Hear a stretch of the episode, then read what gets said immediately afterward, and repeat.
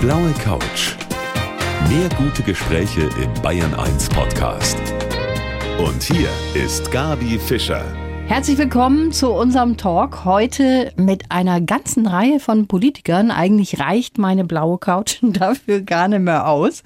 Nehmen wir doch erstmal den Edmund Stoiber. Zum allerersten Mal mein Gast. Herzlich willkommen. Ich äh, freue mich, äh, Frau, äh, Frau äh, Schäfer, äh, Fischer.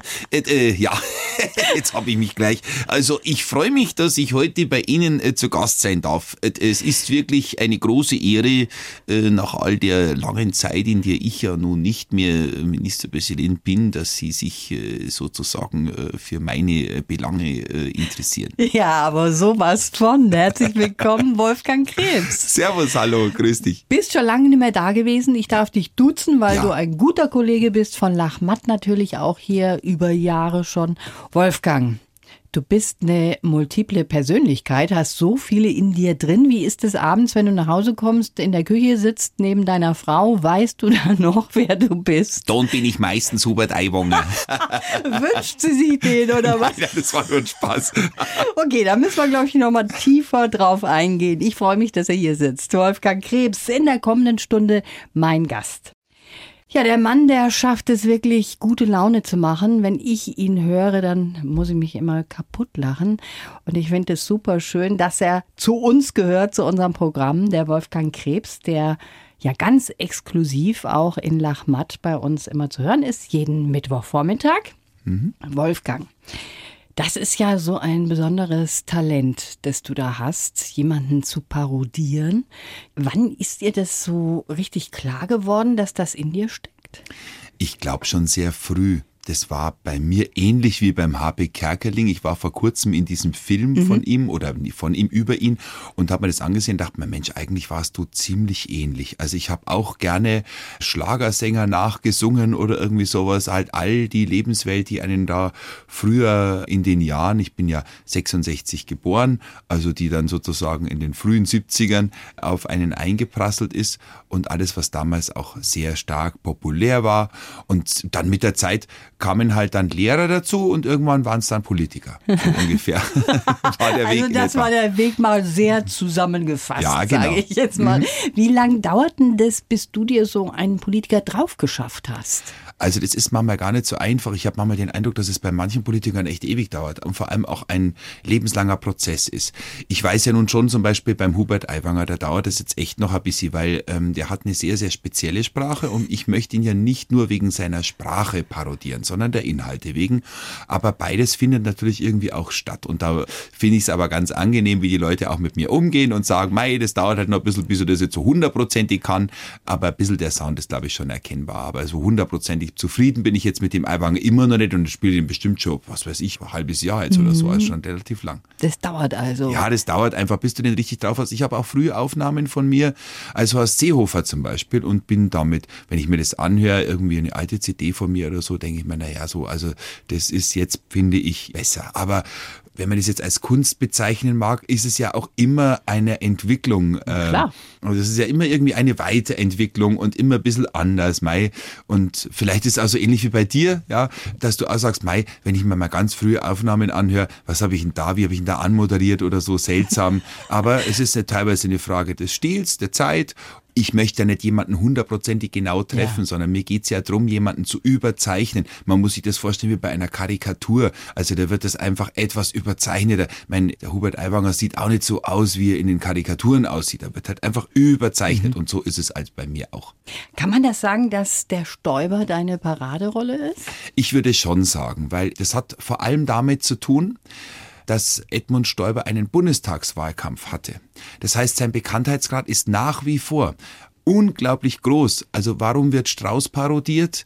Obwohl er verstorben ist und Edmund Stoiber, obwohl er nicht mehr im Amt ist. Vor allem deswegen, weil sie beide einen Bundestagswahlkampf gehabt haben und damals natürlich unglaublich vielen Leuten sehr, sehr, sehr stark präsent waren. Und ich glaube, das ist immer noch der Punkt. Und ich sehe es aber auch, also gerade bei Bayern 1 ist es so, dass das Publikum sich ja sehr verjüngt hat. Das mhm. merke ich auch an den Zuschauern, die zu mir dann in die Vorstellungen kommen, in mein aktuelles Programm kommen. Und da merke ich auch, dass es teilweise sehr junge Leute sind, die eigentlich den Edmund Stoiber in seiner Ministerpräsidentenzeit eigentlich gar nicht so wahrgenommen haben können. Und doch ist es so, dass eben die Leute da einen Gefallen dran haben mhm. und dass es ihnen gefällt. Wie ist denn das? Wie nähert man sich so einer Figur? Du sagst ja, du musst Respekt vor ihnen haben und du müsst sie eigentlich auch mögen. Mhm. Also das ist jetzt nicht so, dass du sagst, ich will den jetzt total verarschen und schlecht Nein, machen. Ne? Gar nicht. Darum geht es nicht. Das ist vielleicht nicht so ganz einfach zu sagen mit ein paar Sätzen. Also Politik ist eben immer einem Wandel unterzogen. Und mit Politik setzen wir uns mehr oder weniger auseinander. Es gab schon Zeiten, da haben wir uns viel weniger mit Politik beschäftigt als momentan momentan vor allem auch meines Erachtens sehr stark geprägt von den sozialen Medien, bekommen wir sozusagen die dunkle Seite der Macht, die dunkle Seite der Politik mit, wenn Leute ungefiltert und teilweise anonym Dinge behaupten dürfen und sagen dürfen und sich in politische äh, Diskussionen mit einbringen dürfen mit verdecktem Visier sozusagen, mhm. ja. Und in diese Zeit fühle ich, momentan habe ich die Aufgabe, ab und zu mal etwas Humor reinzubringen und das Ganze ein bisschen runterzukochen. Wenn ich momentan höre, diese Diskussionen zur CO2-Steuer, also Flüchtlingsthema ist ja schon lange wieder erledigt, das reden ja nur noch die davon, die davon äh, unmittelbar als Partei profitieren wollen. All die anderen Themen. Momentan, wie wollen wir in Zukunft mobil bleiben? Ja, ich wohne jetzt zum Beispiel auf dem Land und ich trete auch sehr viel auf dem Land auf. Das sind schon Themen, die die Leute da draußen beschäftigen. Ja, dann geht's weiter mit dem Thema, wie wir wir unsere Renten finanzieren wollen und so weiter. Wir hatten früher mehr Sicherheit, habe ich den Eindruck gehabt. Also mehr Sicherheit nicht im Sicherheitsthema, sondern mehr Sicherheit, dass wir uns auf politische Aussagen von Politikern verlassen konnten. Das ist meines Erachtens momentan weniger gegeben oder mehr im Umbruch und es sind mehr Fragen entstanden. Ich muss ganz ehrlich sagen, ich habe, wenn ich manchmal Kommentare lese, dann habe ich manchmal den Eindruck, aus einem Volk der Dichter und Denker ist ein Volk der Hater geworden oder der, der Hasskommentarschreiber und das finde ich sehr, sehr schade. Ich finde, es könnte man manchmal etwas freundlicher und etwas angenehmer gestalten und da möchte ich ein Beispiel sein, denn du wirst von mir nie und auch die Hörer da draußen, man wird von mir nie irgendwas hören, was unter der Gürtellinie ist. Das passiert also nur als Ausrutscher oder wie auch immer, aber überwiegend ist es so, dass man Kritik auch einigermaßen angenehm formulieren kann. Mhm. Ja, aber deshalb lieben dich ja auch die Leute. Dass also du viele zumindest, vielleicht nicht alle, aber viele. Ich sag mal, sehr viele lieben dich, weil du das das eben auf diese ganz besondere Art und Weise machst und du willst da niemanden in die Ecke drängen und du willst auch niemanden vorführen, sondern das ist einfach lustig und das ist das Schöne an dir, dass du es auf diesem Dreh eben machst. Ich denke halt momentan so in der Demokratie, da ist vieles möglich, das sehen wir auch gerade, wir müssen uns daran gewöhnen, dass das Parteienspektrum momentan sich etwas unterschiedlicher gestaltet als noch vor vielen Jahren und man kann heute nicht jemanden abkanzeln, indem man einfach sagt, das, was du wählst, ist vollkommen falsch. Dann gehen die Rouleaus runter und jede Diskussion ist nicht mehr möglich. Das ist ganz klar. Und deswegen glaube ich, muss es andere Wege geben, eher so vielleicht, indem man fragt. Ja, man könnte jetzt zum Beispiel fragen, um es jetzt mal zu sagen, jetzt gibt es ja einige Leute, die auch in der AfD sind und jetzt im Bayerischen Landtag sind und dann soll sich doch jeder, der es gewählt hat, einfach mal fragen, was haben mir denn diese Leute, die ich jetzt da gewählt habe, wirklich gebracht? Was ist mhm. denn da jetzt passiert? Was hat sich denn jetzt da wirklich verändert? Und dann kann jeder für sich beantworten. Dann sieht man ja, die sind momentan einige Flügel sehr stark zerstritten. Da gibt es eben einfach auch den einen oder anderen, der darüber nachdenkt, woanders hinzugehen. So, mit Fragen, glaube ich, kann man das besser machen, als wenn man Behauptungen aufstellt und dann kriegt man auch keine Morddrohungen, so wie meine Kollegen. Und das möchte ich vermeiden, weil dazu denke ich mir, das braucht es nicht, weil dann muss man ja wieder zur Polizei gehen und muss das anzeigen und was weiß ich was alles. Und dann geht es so etwas angenehmer. Ja, also, also, ich sehe schon, der Wolfgang Krebs, der heute mein Gast ist, könnte in die Politik gehen. Ich glaube, da müssen wir gleich drüber weitersprechen. Ich freue mich, dass er heute mein Gast ist. Der gute Mann, der heute hier sitzt, der Kabarettist Wolfgang Krebs, der wollte ursprünglich mal in eine ganz andere Richtung gehen, hat nämlich auch was anderes gelernt. Er ist Dienstleistungsfachkraft im Postbetrieb zunächst einmal gewesen. Wahnsinn, dass du das so gut aussprechen ja. kannst. Das gab es mal, diesen Beruf. Ich glaube, den gibt es gar nicht mehr. Das heißt also nichts anderes als Postler. Genau. ich war bei der Deutschen Bundespost beschäftigt. Das war mein erster Lehrberuf. Ich hatte die Hauptschule gemacht und zwar gerade noch so, dass man sich bei der Post bewerben konnte. Und die ersten Jahre waren nicht so ganz einfach. Also meine Schulzeit war ein Fiasko. Ähm, mein Vater ist Soldat gewesen und deswegen sind wir öfter umgezogen und dann war ich öfter der Neue. Und das ist jetzt ein Grund, aber ich war einfach auch zu faul zum Lernen, das muss ich auch dazugeben. Und dann ist es eben damals eine Hauptschule geworden zunächst mal und dann bin ich zur Post gegangen und habe dort sehr, sehr lange, also zwei Jahre lang lernt man, also man hat ein mhm. Jahr Berufsgrundbildungsjahr und dann zwei Jahre lang ist man dann Postschule und auf der Berufsschule. Die Lehre war vorbei und mir hat das überhaupt nicht gefallen, was ich da machen musste, denn das war nass und das war kalt und ich habe echt einen riesen Respekt vor Zustellerinnen und Zustellern, ich weil ich mir oft denke, meine Güte, die kämpfen sich dadurch teilweise mit ihrem Fahrrad, also ich wohne eben am Land draußen, bei mir kommt er eben da mit so einem, mit so einem Elektromobil, gell, und ich bin einem rumänischen Bauingenieur, der hat damals im Postamt Augsburg gearbeitet und wir waren alle verschickt zum Postamt Augsburg. Sehr, sehr dankbar, dass der damals gesagt hat, du musst doch mal zur Schule gehen und nochmal was lernen. Also das heißt, jemand anders hat dich dann dazu gebracht, dass du nochmal zur Schule gegangen bist und dann doch nochmal weitergemacht hast, obwohl ich mir vorstellen könnte, wenn du als Stäuber mir die Post vorbeibringst, das wäre schon sehr, sehr sie, lustig. Die hätte sie damals anders, genau. Also der nächste Brief kommt in zehn Minuten. Transrapid bei Ihnen vorbei. Das wäre schon gar nicht so schlecht gewesen. Aber du hast dich dann eigentlich auch erst 2007 ja entschieden, hauptberuflich auch Kabarettist zu sein. Ja, ne? also das ist ja schon ein langer Weg bis dahin gewesen mhm. auch. Und in der Zeit habe ich immer Theater gespielt, immer nebenher Aha, Theater verstehe. gespielt. In der Zeit gab es immer auch Rückschläge und es war ja. eben nicht alles nur geradlinig. Nein, das war schon eine sehr anstrengende Zeit und eine sehr intensive Zeit, denn als junger Mann muss man auch sagen, damals eben der Familie gerecht werden zu wollen und dann den Pendlerjob zu haben, mhm. jeden Tag nach Unterföhring fahren. Ich konnte mir damals mit meiner Familie keine Wohnung in München leisten. Da irgendwie dauerhaft zu wohnen, das war damals schon sehr teuer. Jetzt ist es auch noch mega teuer. Also ich weiß gar nicht, wie das heute junge Familien. Ich weiß München es auch nicht. Schaffen. Also München ist unmöglich für jüngere Familien. Mhm. Jetzt haben wir so vieles gehört von dir, welchen Weg du gegangen bist und jetzt so erfolgreich. Aber ich möchte trotzdem noch, dass du unseren Lebenslauf jetzt vorliest. Oh mein Gott, Gott sei Dank ist der groß geschrieben. ich habe hab nicht meine gemacht. Augen lasern lassen und seitdem habe ich in der Nähe Schwierigkeiten, sozusagen kleine Sachen zu lesen. Okay. Ich lese mir das mal vor. Mein Name ist Wolfgang Krebs und ich bin vom Berufswegen eine multiple Persönlichkeit. Obwohl ich schon als Bub den fränkischen Dialekt meiner Oma nachgeahmt habe, lag mein Beruf als Parodist der bayerischen Ministerpräsidenten noch in weiter Ferne. Ich war ein schüchternes Kind und habe das auch nie ganz abgelegt. Geprägt haben mich zwei Menschen, ein Aushilfskollege bei der Post und ein Hauptfeldwebel bei der Bundeswehr. Sie haben mich gefördert und mein Selbstbewusstsein geweckt. Schon immer war ich ein politischer Mensch. Mit Stoiber und Co. kann ich dieses Interesse ausleben. Meine Bühnenfiguren liebe ich und manchmal denke ich sogar privat wie meine Ministerpräsidenten. Für die Zukunft wünsche ich mir noch viele Shows und dass meine Frau weiterhin an meiner Seite von Auftritt zu Auftritt fährt trifft mich sehr gut. Das ist schon wirklich also sehr, sehr treffend, ja. Dann nehmen wir doch mal einen Punkt daraus aus dem Lebenslauf. Ja. Du warst ein schüchternes Kind, Wolfgang. Ja. Und das ist immer so was, was ich gar nicht so richtig nachvollziehen kann, dass es einen dann auf die Bühne treibt irgendwann mal. Wie passt das zusammen? Also das verstehe ich auch nicht so ganz. Ich glaube, ich habe das erst in letzter Zeit, wie soll ich sagen, ein bisschen Klarheit in dieses Thema reingekommen. Ich war tatsächlich ein Kind, das sehr wohlbehütet zu Hause aufgewachsen ist. Dazu muss man vielleicht auch wissen, ich habe einen wirklich großen Augenschaden. Also ich bin auf dem linken Auge sehe ich fast nichts. Ich bin Schieler mit Doppelbildern, wie man so schön sagt. Also das heißt, ich sehe alles zweimal. Also irgendwie so. alles zweimal und ein Teil meines Gehirns blendet das zweite Bild aus und das lustigerweise das linke Auge wird bei mir ausgeblendet. Also die linke Sicht der Dinge ist äh, ausge abgewendet und das, und das hat immer dazu geführt, dass ich zum Beispiel keinen Ball fangen konnte, weil ja immer zwei Bälle auf auf mich zugefallen sind. Und es dauert sehr, sehr lange, bis das Gehirn damit zurechtkommt.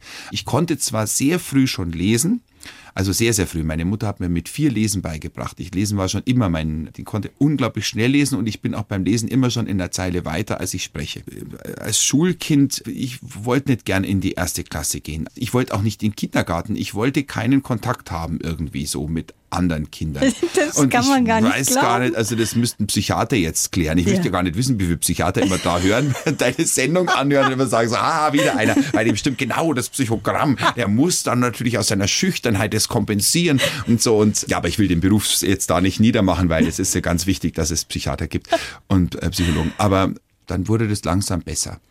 Und ähm, ich bin sehr früh eingeschult worden, glaube ich. Also man hat mir immer gesagt, ich bin früher eingeschult worden, aber das war auch so eine Geschichte, die vielleicht im einen gar nicht so gut war. Weil wenn man einfach noch lieber daheim ist, ja. dann ist es einfach auch schwierig, sich dann auch in der Schule jetzt mordsmäßig durchzusetzen. Und dann kam es eben in der ersten Klasse, waren wir eben in Lagerlechfeld. In der zweiten Klasse war ich dann schon in Kaufbeuren. Und dann war es ja auch so, es gab wirklich diese Sprachbarriere, weil da gab es ja schon auch einige Allgäuer Kinder. Also es gab viele ja, ja. Bundeswehrkinder so damals in Kaufbeuren, so wie ich auch. Also wo der Vater Soldat war war und so und die haben meistens Hochdeutsch gesprochen und es gab halt dann so ganz viele so Allgäuer, die du nicht verstanden hast. Also wenn du aus Oberbayern kamst und ich weiß noch ganz genau, da gab es dann natürlich so typische Begegnungen. Lehrerin fragt, so erzählt einmal Obst auf und, und Gemüse und dann war Gemüse aufzählen. Ich habe dann Radisseln gesagt, das weiß ich noch wie heute. Und dann hat die ganze Klasse gelacht, weil Radisseln, damit konnten die nichts anfangen. Gell? Also, und, und heute würde ich sagen, mei, es tut mir leid, dass ihr nicht Deutsch kennt, aber das ist halt, heute kann ich mit allen Situationen oder mit sehr vielen Situationen umgehen. Und ja äh, mache aus allem einen Spaß, weil ich glaube, der Witz ist einfach, wenn du irgendwo ankommen möchtest, dann ist es so, man muss erstmal über sich selber lachen können. Nur wer über sich selber lachen kann, und zwar ohne Einschränkungen, der kann auch in der Öffentlichkeit sich dann hinstellen, aber das ist natürlich schon ein Bad, durch das man da gegangen ist. Man muss sich ja oft überlegen, woher speist sich der Humor? Ist es so, dass man eben über andere lacht und andere kleiner macht? Also so typisch narzisstisch, mhm. ich bin der Wichtigste und alle anderen sind doof und haben keine Ahnung, so ähnlich wie das Donald Trump momentan sehr viele Menschen für dumm verkauft versucht, und, ja. oder für dumm verkaufen versucht. Uns zwei nicht, aber es gibt bestimmt uns zwei, ja, uns zwei nicht, aber ja, in Deutschland denkt man halt anders drüber. Ein bisschen ja. ein Rätsel, ja. Ja, und wir zwei, wir haben noch was anderes gemeinsam. Ja. Mhm, da müssen gespannt. jetzt alle mal drüber nachdenken, was könnten die zwei gemeinsam haben? Also ist was Fischer sehr und Krebs, was könnte was das könnte das sein? Da sprechen wir gleich dann weiter darüber hier auf der blauen Couch. Wolfgang, du machst was sehr, sehr gerne, was ich auch ab und zu mache, obwohl das sehr untypisch für Frauen ist. Du läufst zur Entspannung schon mal durch den Baumarkt. Ja. Was das machst du auch gerne? Da? Ja, das mache ich wahnsinnig gerne. Was entspannt dich dabei? Im Baumarkt zu sein, also bei uns gibt es in Kaufbeuren den V-Markt, Baumarkt, das darf man ruhiger mal sagen, weil die sind alle so wahnsinnig nett. Das ist eben ein lokaler, ein regionaler Baumarkt, keine große Kette. Und da bin ich deswegen so gern, weil es da andere Dinge gibt als in normalen Baumärkten. So, da gibt's auch Personal, was ja auch selten ist in Baumärkten. In den meisten Baumärkten ist es so, dass wenn du allein sein willst, dann stellst du ja einen Informationsschalter. und bei uns ist also ich bin da wahnsinnig gern eben, weil ich einen großen Garten habe, den pflege ich auch sehr gerne und da auch immer sehen will, Mensch, was könnte man noch einpflanzen und das kann man machen. Ich habe einen sehr modernen Garten, der aber gleichzeitig auch Bienen bevorzugt und äh, da können auch Vögel leben und sowas alles. Also das ist mein Rückzugsort. Und immer wenn ich irgendwo in der Ferne bin, irgendwo unterwegs, dann bin ich auch gerne mal und laufe durch den Baumarkt durch, weil ich da einfach Projekte sehe. Da denke ich mir, Mensch, das könnte man mal machen und da könnte man was machen und so. Jetzt. Kann ich sehr gut nachvollziehen. Wir ja. sprechen gleich weiter. Der Wolfgang Krebs hier auf der blauen Couch und nicht nur er, sondern Edmund Stoiber, der Söder, der Aiwanger, ja. der Beck. Seehofer, der hast vergessen. Den habe ich vergessen, der auch noch. Halbe Stunde haben wir noch. Wolfgang Krebs ist heute mein Gast. Ich freue mich, dass er heute hier ist. Wir haben gerade schon über Baumarkt und darüber gesprochen, wie man sich so ein bisschen den Kopf freimachen kann. Du bist auch ein Anhänger, ein Fan von Gärten. Du hast selber einen Garten, mhm. kannst dich da richtig freimachen, mal mhm. den Kopf leer machen. Das kann ja auch der Stäuber, kann ja auch die Blumen hinrichten. Ja, natürlich kann jederzeit ein paar Blumen hinrichten. ja, äh, natürlich schauen Sie, äh, äh, wenn ich da oft, ich habe jetzt zum Beispiel eine, eine ganze Siedlung habe ich gebaut bei mir und zwar eine Vögelhaussiedlung, Vogelhaussiedlung habe ich da hingerichtet. also da, da sind jetzt sogar Starn eingezogen. Also wir haben lang geschaut, ob Sie da hinein wollen. Sie wissen ja, die Frauen machen immer Probleme beim Einzug. Dann passt es ihnen da nicht und dann wieder schon und dann kam ein anderes Paar dazu und hat sich auch beworben, aber ich habe dann äh, äh, die richtigen Vögel reingelassen. Also die sind schon, sind natürlich schräge Vögel, so wie ich auch. und hinten sind Meisen, also alles ist da. Ja, also Wolfgang und dein Stäuber. Du hast ja ein ganz spezielles Verhältnis eigentlich auch zum Stäuber. Da gab es auch mal ein Zwei-Stunden-Gespräch zwischen euch. Immer wieder mal, es ist lustig. Also seit Edmund Stoiber nicht mehr in der Politik ist, ist er natürlich schon auch einfach auch erreichbar. Da kann man auch mal anrufen oder mal was fragen. Also es ist ja? nicht so, dass ich mich jetzt da erkundige, sondern wir pflegen einen sehr netten Kontakt, würde ich mal sagen. Vor kurzem hatte ich einen Auftritt, also ganz groß, im Prinzregententheater in München waren unglaublich viele Leute da und unter anderem auch der Büroleiter von Edmund Stoiber. Und der hat mich gefragt, ob ich nicht mal wieder Lust hätte, beim Edmund Stoiber vorbeizukommen. Und dann dachte ich mir, ja klar, also so, ich denke mal, alle zwei Jahre bin ich tatsächlich mal da und kommt zu einer Begegnung in seinem Büro. Und Worüber redet ihr dann? Über alles, das kann man sich gar nicht vorstellen. Also ich versuche dann wirklich, so wie ich es bei, ich spreche mit vielen Politikern, also jetzt nicht nur CSU, sondern auch verschiedene andere, weil ich wie ein Journalist versuche, mich bei manchen Themen eben einfach aus erster Hand zu informieren. Ja, und manchmal ist es einfach nochmal spannend, eben einfach einen Politiker selber nochmal zu treffen. Ja, klar. Ja, und mit dem Stoiber, wir haben über alles Mögliche schon gesprochen, also über alles, was momentan, jetzt die Europawahl, das war jetzt ja gerade erst vor kurzem und er ist ja ein glühender Europäer geworden. Ich weiß gar nicht genau, ob das immer so war. Und ich glaube eben auch, dass es gerade in diesem Jahr sehr wichtig ist, eben zur Europawahl zu gehen, weil ich glaube, also wir argumentieren oft so, ja, Europa ist wichtig wegen dem Konsum, aber es ist nicht wichtig, also dass wir weiterhin ein wohlhabendes Leben haben. Aber das ist nicht das Wichtigste. Das Wichtigste ist die Aussöhnung zwischen den europäischen Völkern, zwischen den europäischen Ländern, mhm. dass wir sozusagen miteinander ein gemeinsames Europa pflegen und uns auch streiten um dieses gemeinsame Europa, aber eben nicht mit Waffen, sondern eben mit Worten und äh, da auseinandersetzen. Und gerade deswegen ist es wichtig, sich auch Gedanken zu machen, wie man wählen könnte zur Europawahl. Ich habe auch meine Kinder motiviert, sollen auch zur Europawahl gehen. Und da war auch zuerst so, ja, meides Europa. Und das muss man denken von jungen Menschen. Also die sind ja wirklich äh, auch demokratisch und, mhm. und haben beide was in der Birne und so, ja. Und, aber trotzdem war ein kurzer Hinweis äh, ganz hilfreich. Und ich denke mal, das sollten also wir Väter und auch Mütter, das sollten das öfter machen, eben einfach auch dann sagen, Mensch, komm, geh zur Europawahl. Was du willst, ist mir wurscht, aber geh hin und mach ein Kreuzerl. So, also mhm. also das, weil man sollte da nicht so sehr, glaube ich, beeinflusst. Man wird oft sowieso von den Eltern beeinflusst in der Wahlentscheidung. Aber weißt du, das finde ich schon sehr witzig, dass du dann angesprochen wirst und dass dann Stoiber zum Beispiel sagt, Mensch, man kann mal wieder miteinander ratschen. Hast du auch mit dem Söder schon mal gesprochen? Ja, also das ist ganz lustig. Es kommt immer wieder zu Begegnungen, wo dann, also gerade früher, als er noch Finanzminister war, war es natürlich häufiger so. Da, was weiß ich was, da war es da immer bei der Verleihung wieder die Neidhammel, wo ich ja äh, damals eben auch den Orden bekommen habe. Und da war der Söder zum Beispiel auch da. Das ist ein anderer Typ als der Stoiber. Ja. Mhm. Und den Aiwang habe ich auch vor kurzem getroffen. Da war eine Benefizveranstaltung in München, kurz vor Weihnachten. Und habe ich einen Aiwanger getroffen. Dann hat er gesagt, das ist ja schön, dass Sie mich jetzt parodieren, dann werde ich vielleicht auch mal bayerischer Ministerpräsident. das ist nicht lustig. Also ich finde es total nett, wie man so also man kann durchaus auch mal sich kritisch mit der Politik auseinandersetzen und trotzdem habe ich den Eindruck, werde ich irgendwie für voll genommen, obwohl ich ja nicht ganz, also mich selber nicht ganz für ernst nehme. Ja? Ich lache manchmal selber über meine Unzulänglichkeiten. Und das ist jetzt nicht so, dass ich mich daran wanze an die CSU, mhm. überhaupt nicht. Aber ich denke mir, es ist doch super, wenn man manche Themen eben einfach besprechen kann und darüber reden kann und dann eben einfach auch die Sicht dieser Leute einfach auch erfährt und sagt so, warum denkt der so? Warum wollen die jetzt das und das durchsetzen? Mhm. Weil ich habe halt manchmal so meine Fragen. Sind die dann auch schon mal so, dass sie sagen, ach, das war jetzt nicht so nett von Ihnen auf der Bühne oder so? Also Nee, du. Als Stäuber wäre ich dann schon manchmal ein bisschen beleidigt vielleicht. Naja, der hat, der hat letztes Mal hat er zu mir gesagt, ja schauen Sie, äh, wir spielen uns ja gegenseitig äh, die Bälle zu. Nicht? Also ich bin dann wieder bei dieser Maybrit äh.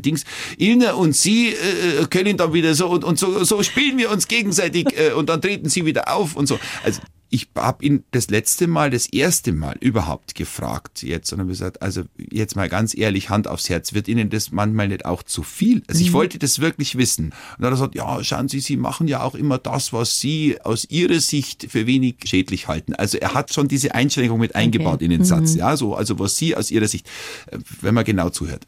Aber ich hatte nicht den Eindruck, dass es ihn jetzt so gestört hätte, dass er sagt, gut, dass wir endlich mal darüber sprechen. Sie sehen also ein, dass es keinen Sinn macht. Nein, es ist ein herzliches Miteinander und er weiß, dass ich man kann ja politisch völlig anderer Ansicht sein. Deswegen mhm. kann man ja trotzdem als Mensch merken, ich bin mit dir überein. Ich glaube, ich selbst kann auch an mir lernen, dass man sich eben manchmal humorvoll mit manchen Themen auseinandersetzen ja. sollte, weil die Politiker machen das ja irgendwie auch. Ja, wobei man auch sagen muss, natürlich, du holst das heraus, was in einer Karikatur beispielsweise übertrieben dargestellt wird. Ja. Das machst du ja auch. Du, ja. Also wenn jetzt der Stäuber immer wieder Wortfindungsprobleme hat. Die habe ich dann, übrigens selber, die kommen von mir. Also ich habe diese Wortfindungsstörungen. Der redet mittlerweile einwandfrei. Also wenn du da drin bist dann wenigstens so, ja, warum, er macht er eigentlich nie mehr, äh, also der ist, das macht er nicht, ja. Also der hat schon zwei Jobs damals mhm. gehabt, so wie der Söder jetzt auch. Also Ministerpräsident und Parteivorsitzender. Da bist du rund um die Uhr am Arbeiten. Das wird heute immer übersehen. Wir sollten mehr Vertrauen haben in die Politik. Wolfgang, ich ja. glaube, du gehst noch in die Politik. Ich glaube es auch. Da gab es doch diesen Dings da, diesen, diesen äh, Grimm, äh, der, oder wo war denn der? Ich weiß gar nicht, wo gibt es denn diesen Parodisten? Irgendwo gab es so einen Parodisten, der jetzt Präsident geworden ist. Schon eine Idee. Wir, wir haben noch ein bisschen Zeit. Ja, ich freue mich, dass du heute da bist. Der Wolfgang Krebs hat ein aktuelles Programm, mit dem ist er auch auf Tour. Darüber haben wir noch gar nicht gesprochen, Wolfgang. Da können wir jetzt vielleicht zum Schluss noch ein paar Worte dazu verlieren. Da geht es um Landflucht. Ja, wir haben übrigens auch bei der Querredaktion äh, sehr mhm. häufig Beiträge über dieses Thema, dass es in Oberfranken Regionen gibt, wo die Leute wegziehen, wo es Dörfer gibt, die eben nur noch aus Alten bestehen und die Jungen alle wegziehen.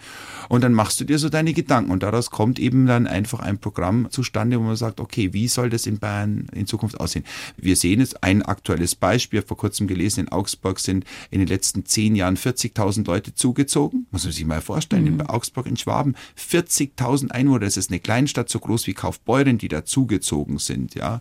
Und klar, die haben jetzt eine, kriegen eine Uniklinik hin und sowas, alles sehr interessant, Augsburg und auch für manche Leute zum Investieren, um zu wohnen. Also das sind alles so Gedanken und da denke ich mir, ey, mir geht's am Land so gut. Ich würde nicht auf die Idee kommen, in München wohnen zu wollen. Mhm. Mir, ich ich finde München schön und ich fahre aber gern auch wieder heim. Ich könnte mir hier keinen Garten leisten und das schließt es für mich schon aus. Ich weiß, es ist echt jetzt so ein Luxusproblem. Das kommt jetzt vielleicht für manche Leute ganz komisch daher, was ich dafür Gedanken habe.